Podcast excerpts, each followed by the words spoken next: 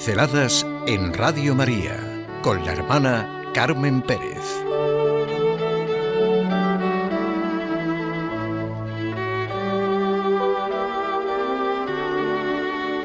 El sentido común.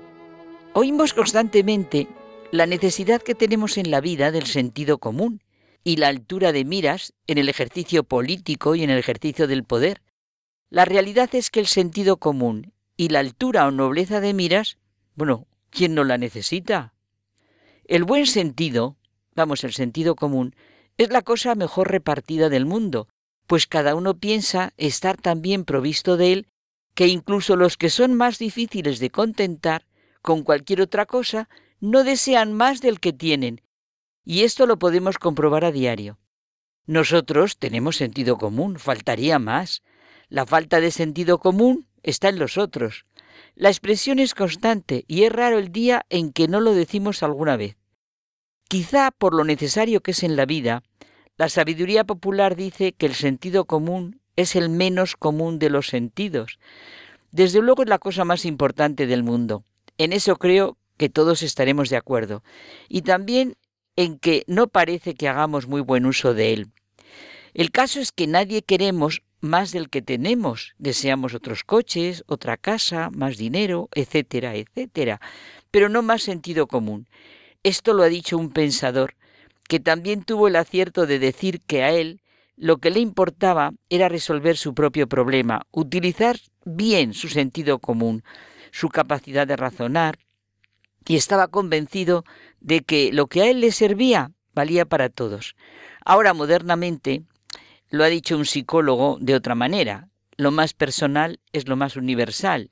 Lo que hace bueno a uno hace bueno a todos. El primero, seguro que alguno lo ha reconocido, se llamaba Descartes y el otro es Carl Roger. Ha muerto para mí no hace mucho, en 1987. Nos parece una perogrullada decir que hay que juzgar bien, distinguir lo verdadero de lo falso. La diversidad de opiniones en cosas importantes proviene de que conducimos nuestros pensamientos por vías carentes de rigor y no consideramos las cosas a la luz de principios que valgan y hagan bien a todos. Es fundamental vivir a la luz de unos principios comunes, menuda necesidad tenemos en nuestro momento. Por tanto, no es suficiente tener buen ingenio, sino aplicarlo bien. Es un problema serio la diferencia de sensibilidad cuando se rebaja el nivel del sentido común a extremos aberrantes. De todo lo que universalizamos, lo que realmente hay que volver a unificar es la ley natural, el sentirnos hijos de un mismo Padre. Los poderes campan por sus respetos desvinculados de la clave de bóveda que da sentido a la vida, a la muerte, al dolor, al trabajo, al ocio, en una palabra, a la persona.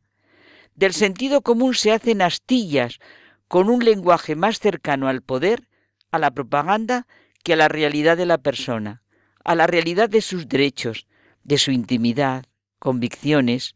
Todo es producto de mercado. La cuestión es vivir sin más horizonte, sin Dios, sin un sentido común de ley natural, ¿de quién me fío en la interpretación de palabras que estamos todo el día repitiendo como justicia, libertad, amor, felicidad, respeto? Pero si realmente somos capaces de comprender lo que a todos nos mejora y a la luz de lo que tenemos que vivir, somos capaces de utilizar nuestro sentido común para diferenciar lo que nos esclaviza y lo que nos libera. Es un recurso facilón y manido ya desde el siglo XVIII protestar contra todo lo que es religión, ley natural, lanzar palabras como oscurantismo, doble moral, doble lenguaje. Lo que necesitamos es estar convencidos de la capacidad de la persona para ver el bien y la verdad. Me convencí de que dudar de todo es carecer de lo más preciso de la razón humana, que es el sentido común, dijo Balmes. No hablamos de dejar, de ese dejar llevarse por lo que es un paradigma común. Eso no, no es dejarse llevar por la moda común. Eso supone que hay gentes tan llenas de sentido común que no les queda el más pequeño rincón para el sentido propio, decía Unamuno. No, no ese sentido peyorativo. Los psicólogos humanistas actuales llaman enseñanzas significativas a esos criterios y experiencias elementales para vivir, como Carl Roger en el proceso de convertirse en persona o Maslow en el hombre autorrealizado. Desde luego, la primera es comprender la importancia del sentido común y la necesidad de una ley natural en la que todos estemos de acuerdo, de un sentido de persona.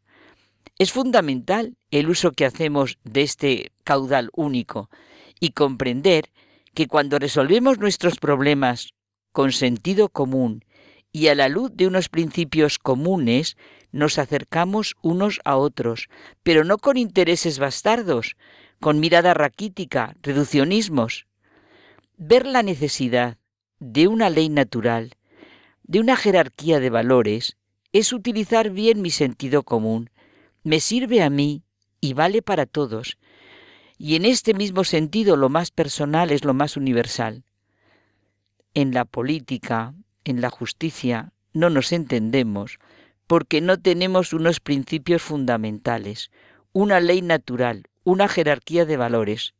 Por ejemplo, si el fin justifica los medios, la sociedad se hunde. Y se hunde toda relación personal, todo contrato, toda obligación, porque el fin nunca puede justificar los medios. Eso es lo que nos está pasando en todos los campos.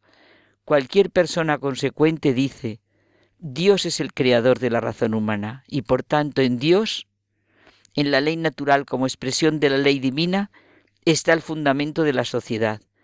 Dios nos dio, con el sentido común, un rico caudal, porque necesitamos de un faro común para caminar y para dirigirnos a Él. Sin Dios, la vida no tiene sentido. El hombre está incompleto, aun en su vida mortal.